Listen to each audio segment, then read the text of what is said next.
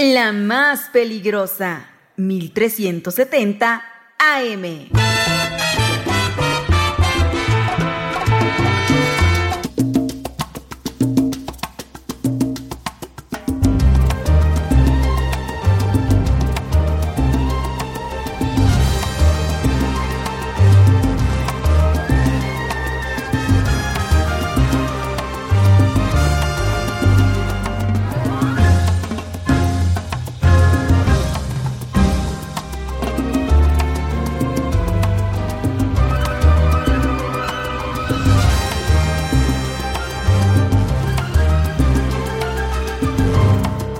Sepan en Puerto Rico que es la tierra del jibarito. A Nueva York y mi canto, perdonen que no les dedico. A Panamá, Venezuela,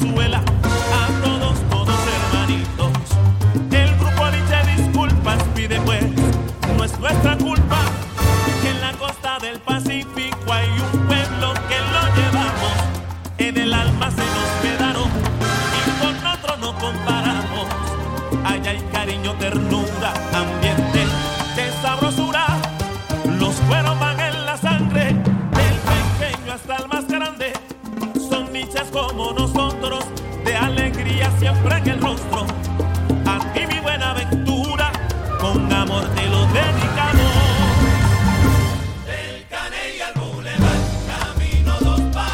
Ya son las 12 con 4 minutos, las 12 4 a través de la más peligrosa en el 1370 de AM y www.peligrosa.mx. Señora linda, señora bonita, ya es el mediodía, ya son las 12 con 4 minutos y usted sabe que al mediodía arrancamos con el resumen informativo más importante de toda la información generada hasta este momento. Así que si ya está usted lista en este martes 6 de febrero de 2024, regresando del puente en este martes que parece el lunes por el inicio de las actividades, pues vamos a arrancar con las rapiditas de la información.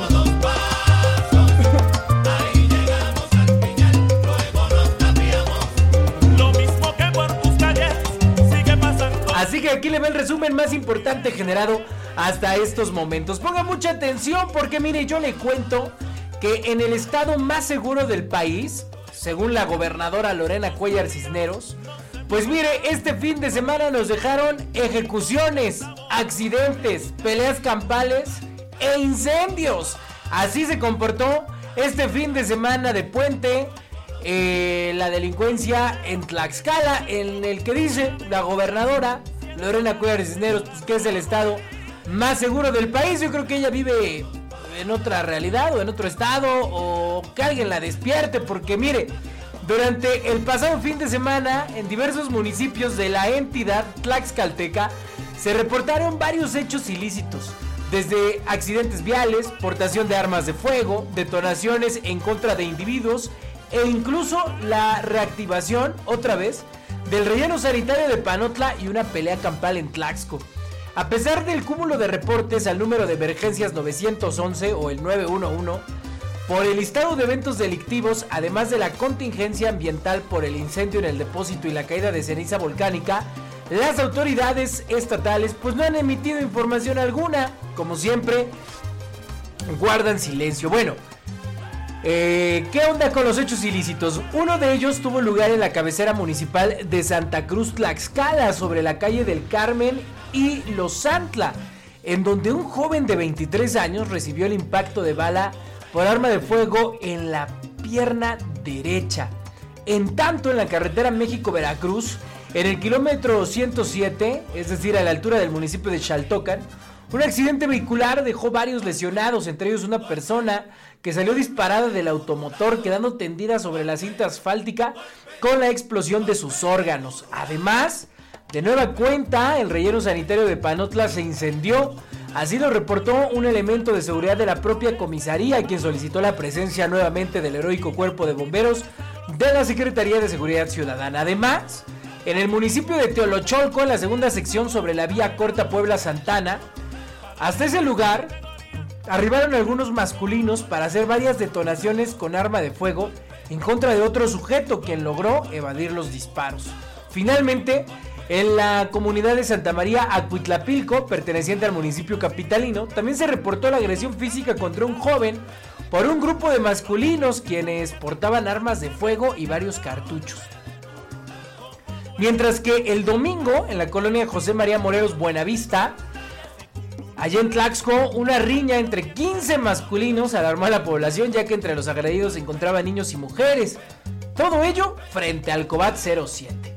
Cabe señalar que por lo expuesto, ni la Secretaría de Seguridad Ciudadana, ni el Centro de Control, Comando, Comunicación, Cómputo, Coordinación e Inteligencia, el C5I, ni la Procuraduría General de Justicia del Estado han emitido alguna información. Pues claro, para la gobernadora es el estado más seguro, pues porque no le pasan los reportes o simplemente porque ella pues no los quiere ver. Por eso dice que Tlaxcala es el estado más seguro del país, pero la realidad es otra.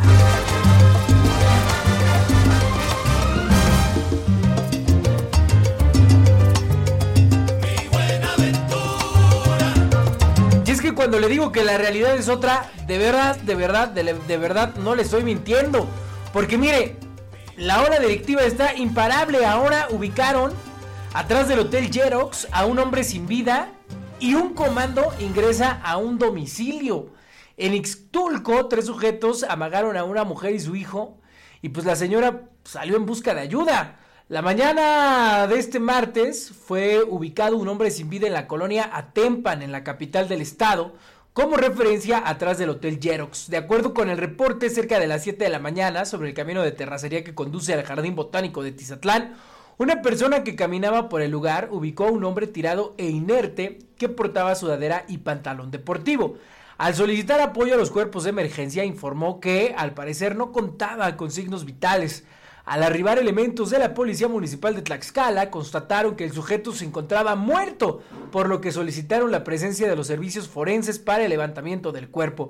En tanto, otro reporte dio cuenta cerca de las inmediaciones de la medianoche de este lunes a tres sujetos quienes ingresaron a un domicilio particular en Santa María Ixtulco, en el municipio de Tlaxcala. Amagaron a una mujer, el hijo de la víctima logró huir y llamó al 911, donde dio cuenta que los individuos arribaron violentamente a su domicilio, donde advirtieron que levantarían a su madre para llevarla a prostituir y luego la matarían. Al momento se ignoran las acciones emprendidas por la Procuraduría General de Justicia del Estado respecto a este hecho delictivo, registrado como un posible acto relacionado con la vida y la integridad personal. Así que continúan pues continúan los hechos de violencia, de delincuencia en todo el estado y más en la capital tlaxcalteca. Pero ¿qué cree? La gobernadora dice que no, que simple y sencillamente Tlaxcala es el estado más seguro de México.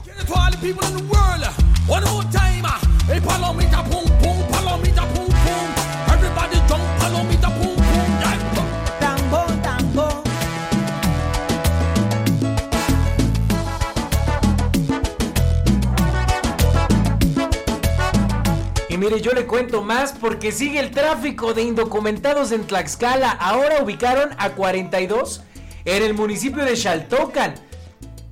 Cuatro personas fueron aseguradas por incurrir en el presunto delito de tráfico de personas. La Secretaría de Seguridad Ciudadana, en coordinación con la Secretaría de Marina, rescataron a 42 indocumentados y aseguraron a cuatro masculinos por el probable delito de tráfico de personas.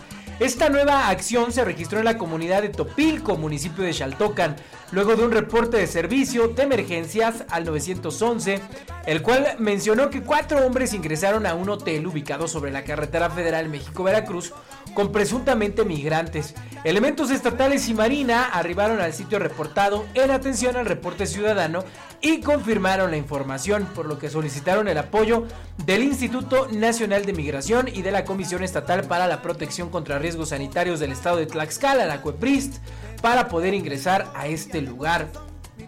Gracias a la acción coordinada entre las dependencias, en el lugar se ubicaron a 42 personas originarias de Guatemala, entre ellas hombres, mujeres y menores de edad. Asimismo, se aseguró a cuatro personas del sexo masculino por presunta responsabilidad en el delito de tráfico de personas.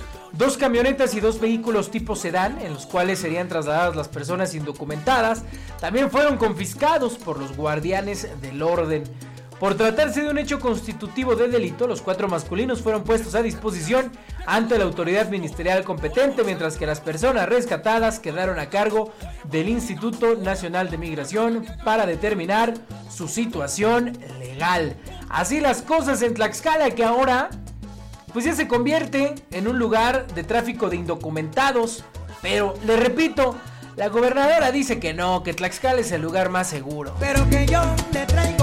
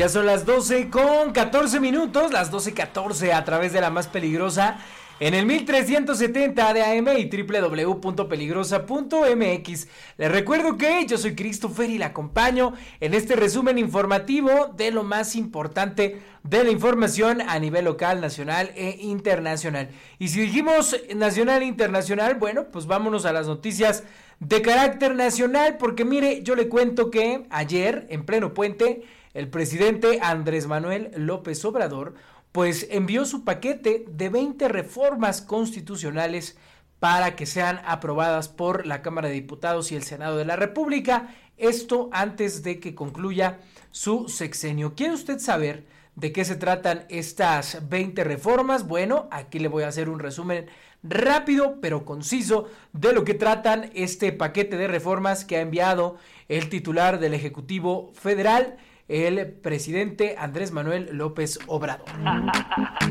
Señoras y señores.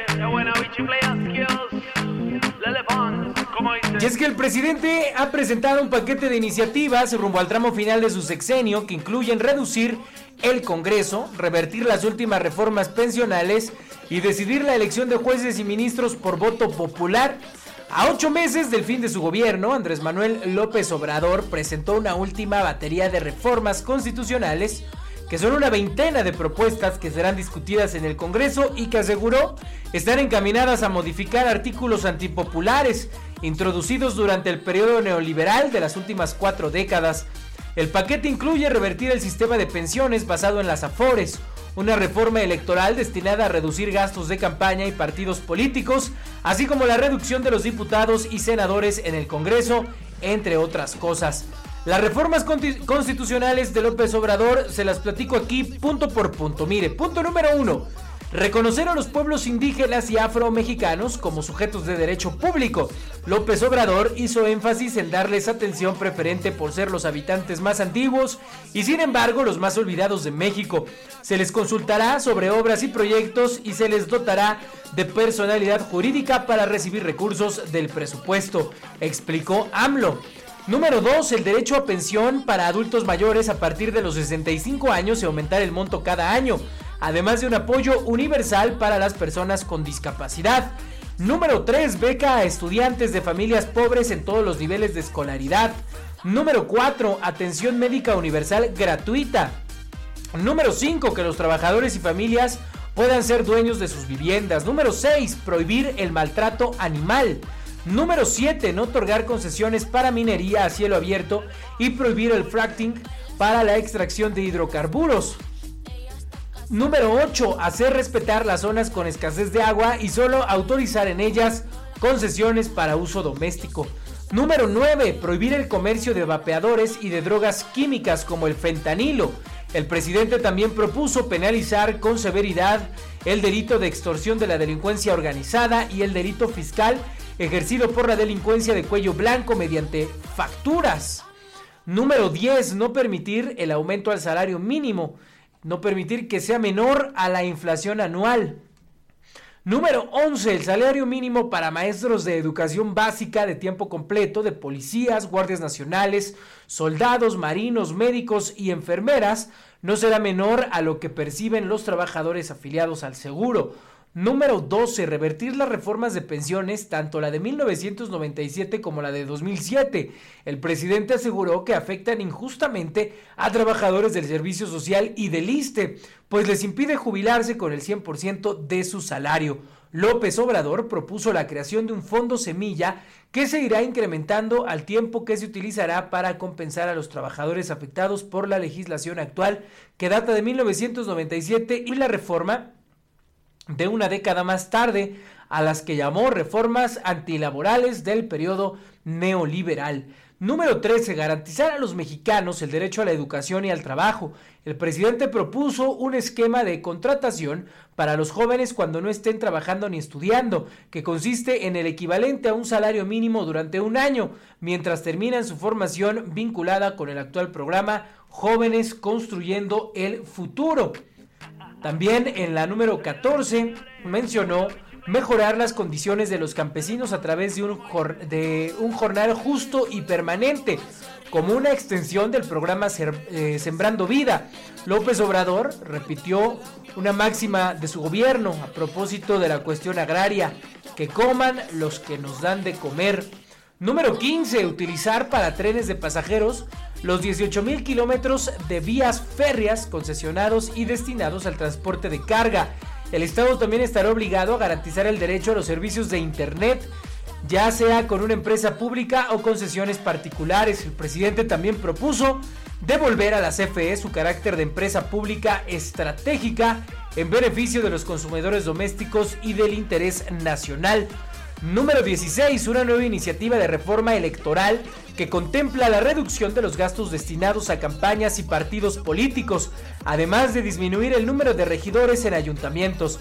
La reforma también contempla eliminar las candidaturas plurinominales y sobre todo reducir el Congreso de 500 a 300 diputados y de 128 a 64 senadores.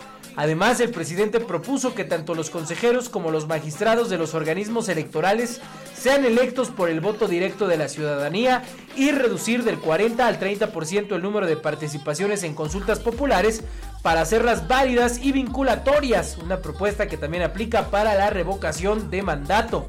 Número 17.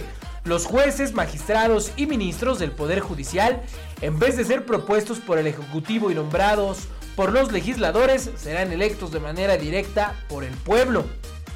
Número 18. Tras eh, traspasar la Guardia Nacional a la Sedena como un mecanismo para, aseguró, evitar que la Guardia Nacional se corrompa como la antigua Policía Federal.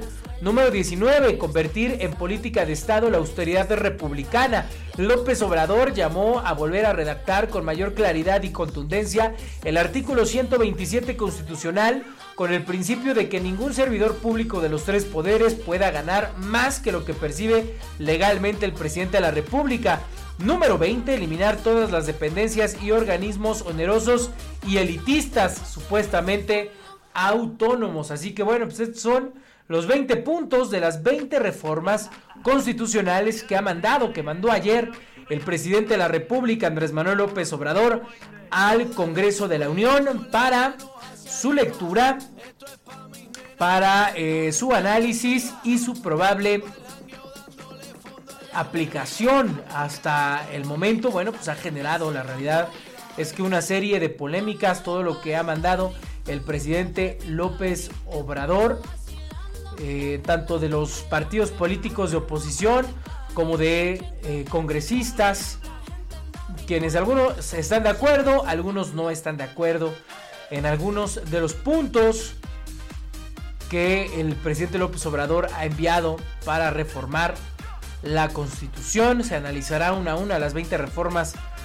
para que no haya malas interpretaciones, anunció AMLO en esta mañana. Así que bueno, pues ya le iremos dando seguimiento a estas 20 reformas que ha mandado el presidente Andrés Manuel López Obrador al Congreso de la Unión para su estudio, su análisis y su posible eh, publicación. Son las 12 con 23 minutos. ponen bien activa.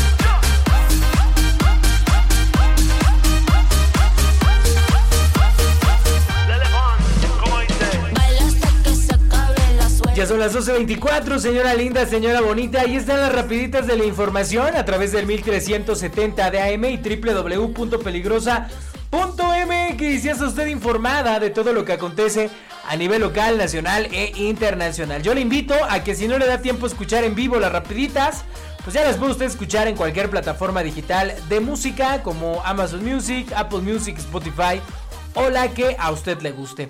Así que aquí llegamos al final de las rapiditas de la información. Son las 12.24. Que tenga usted una excelente semana. Ánimo y aquí nos estamos escuchando de lunes a viernes en punto del mediodía en las rapiditas de la información. Yo soy Christopher, que pase usted excelente tarde. La más peligrosa, 1370 AM.